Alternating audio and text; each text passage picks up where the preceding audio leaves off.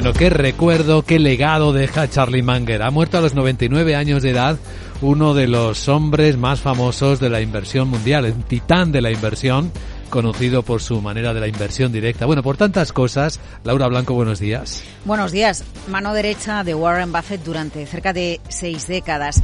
¿Sabes qué? Trabajó para el abuelo de Warren Buffett por 20 centavos la hora. Aquello sucedía durante la Gran Depresión. Y de ahí a meteorólogo y después a millonario. Pero sobre todo, Charlie Munger es el culpable de que Buffett se centrara en empresas de calidad. Invertir, según Munger, no es solo cuestión de precio. Munger influyó en Buffett para que no comprara colillas de cigarro. Así lo llamaba Buffett, compañías mediocres a las que les quedaba una bocanada de humo y que podían comprarse a precios muy baratos. No, Munger era partidario de la calidad y en muchas ocasiones Warren Buffett, le vamos a escuchar, explicaba cómo Munger le ayudó a cambiar la mirada.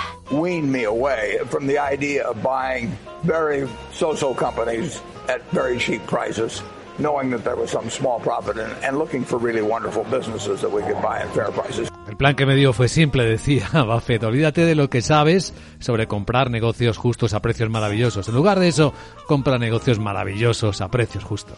Pues sí, Munger no creía, fíjate, en la diversificación. Consideraba demencial eso que se enseñaba en la universidad. Y sí creía en el poder de las marcas fuertes y los clientes leales. También creía en la paciencia. Luis Vicente, la gran ganancia no está en la compra y la venta, sino en la espera. Decía, esperar la oportunidad.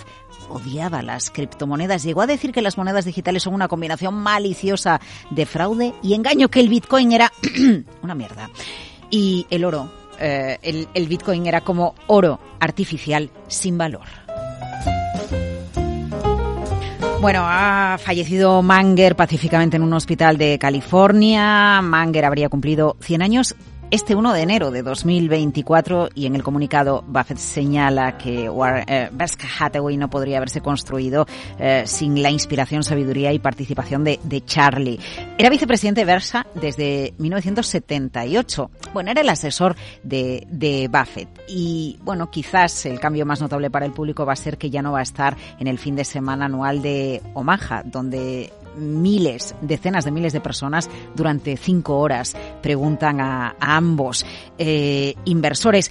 Luis Vicente, la unión Manger-Buffett va a estar entre las más exitosas de la historia. Aquí no hubo de separación, divorcio, porque se quemaron el uno con el otro eh, trabajando juntos. Ellos empezaron a trabajar allá por 1975. Y fíjate, si de Buffett decimos que es el oráculo de Omaha, de eh, Manger decimos que es el oráculo de Pasadena, en honor a la ciudad natal adoptiva en California.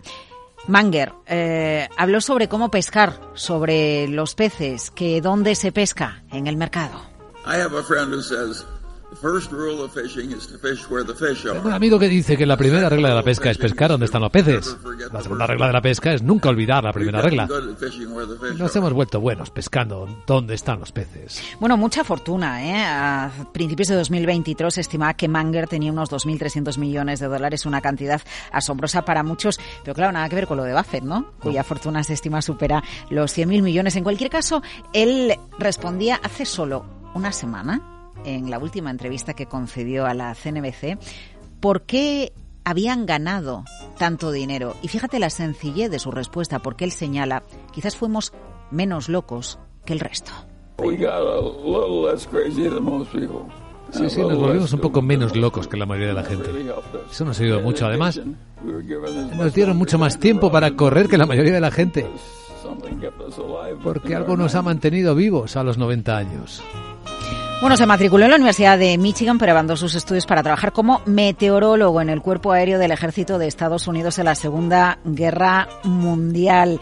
Ejerció la abogacía en Los Ángeles y, bueno, además de llamarle el oráculo de Pasadena como apodo, Buffett le apodó, y quizás es el apodo que pasa a la historia, el nadie abominable, por su ferocidad a la hora de rechazar posibles inversiones, incluidas algunas que Buffett podría haber realizado de otro modo. Bueno, Manger se acercó a los mercados antes de estar con Buffett, ¿eh? empezó a gestionar allá por la década de 1960 y Buffett, bueno, pues siempre ha reconocido que, que Charlie, Charlie Manger, le moldeó mucho. Ambos eran seguidores de Benjamin Graham, pero Buffett en los años 80 reconoció, si solo hubiera escuchado a Ben, a Benjamin Graham, sería mucho más pobre. Reconoce la aportación que Manger ha realizado a, su vida, a, su historia y bueno, luego Manger es muy humilde a la hora de reconocer por qué el éxito y las rentabilidades de Barça Hathaway eh, realmente porque eligieron mejores compañías. Sí, entramos en empresas cada vez mejores y comprendimos cada vez más las cosas malas que pueden ocurrir y la facilidad con la que pueden infiltrarse.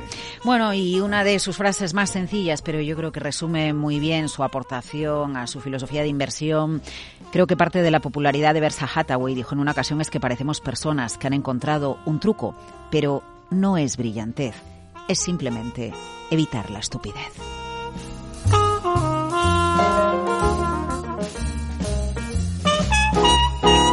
Capital, la Bolsa y la Vida.